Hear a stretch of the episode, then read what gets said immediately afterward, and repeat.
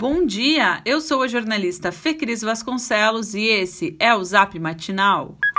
Terça-feira, 10 de novembro de 2020. O tempo fechou mesmo. O Instituto Nacional de Meteorologia emitiu alerta de tempestade em boa parte do estado, incluindo a região metropolitana. Há até risco de queda de granizo. A previsão é de pancadas fortes de chuva, ventania intensa e descargas elétricas. Se proteja bem, que a coisa parece que vai ser feia. Em Porto Alegre, mínima de 16 e máxima de 25 graus. O Tribunal Regional Eleitoral indeferiu por seis votos a zero o registro de candidatura de André Secchini, do Patriota, vice na chapa de José Fortunati, do PTB, na eleição para o Paço Municipal. Os desembargadores consideraram o fato de que Sequini não se filiou ao Patriotas antes de 7 de abril, prazo final estabelecido pela Justiça Eleitoral. A coligação já informou que irá recorrer ao Tribunal Superior Eleitoral, segundo apurou a coluna de Rosane de Oliveira em GZH. Se o pedido não for julgado antes da eleição, a tendência é que a chapa possa concorrer, mas sob júdice. Isso significa que os nomes de Fortunati e Secchini apareceriam na urna, mas caso o TSE não aceite o recurso, os votos dados a essa chapa serão considerados nulos. Em nota, a coordenação da campanha da coligação informou que cerca de 85% dos recursos em ações como esta são revertidos pelo TSE. O pedido pela impugnação da chapa foi movido pelo empresário e candidato a vereador Luiz Armando Oliveira, do PRTB. A decisão afeta diretamente a disputa eleitoral. Pesquisas públicas e internas das coligações apontam Manuela Dávila, do PCdoB, à frente com mais de 10 pontos de vantagem. Já a briga pela outra vaga no segundo turno está bem embolada.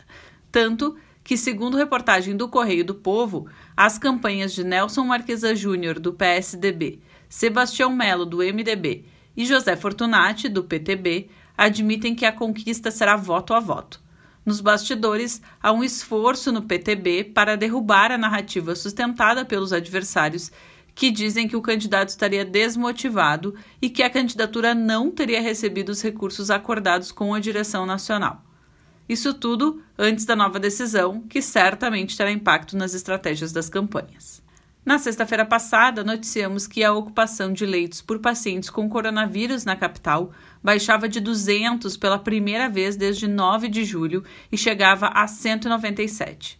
Em menos de uma semana, o cenário está bem diferente. Ontem, os hospitais de Porto Alegre somavam 231 pacientes com quadros graves de Covid-19, o maior número desde 28 de outubro. A taxa geral de ocupação dos leitos de UTI isso inclui outros motivos, está em 87,13%. Os hospitais Moinhos de Vento, Porto Alegre, Cristo Redentor e o Hospital da Restinga estão lotados. Já as instituições que são referência no combate à Covid-19 têm os seguintes índices de ocupação: no Hospital Conceição, 96%, no Hospital das Clínicas, 84,78% e no Hospital Santa Casa, 71,65%. Enquanto isso, na carona para aprovação de shows no Araújo Viana, o Centro de Eventos da Fiergs aguarda aval para fazer formaturas e feiras ainda em 2020. E a partir de quarta-feira, a passagem de lotação na capital baixa de R$ 6,60 para R$ 6,40. Esse foi o Zap Matinal, feito com base em conteúdos dos sites G1RS, GZH, Sul 21, Jornal Correio do Povo e Jornal do Comércio. Nós trazemos notícias gratuitas todos os dias para o seu celular. Se você quiser sugerir alguém para também receber esses boletins, o link está no texto que você recebeu. E se você quiser apoiar o Zap, faça uma assinatura do Matinal Jornalismo, o link também está no nosso boletim de texto. Um abraço e ótima terça. Cuidado com a chuva.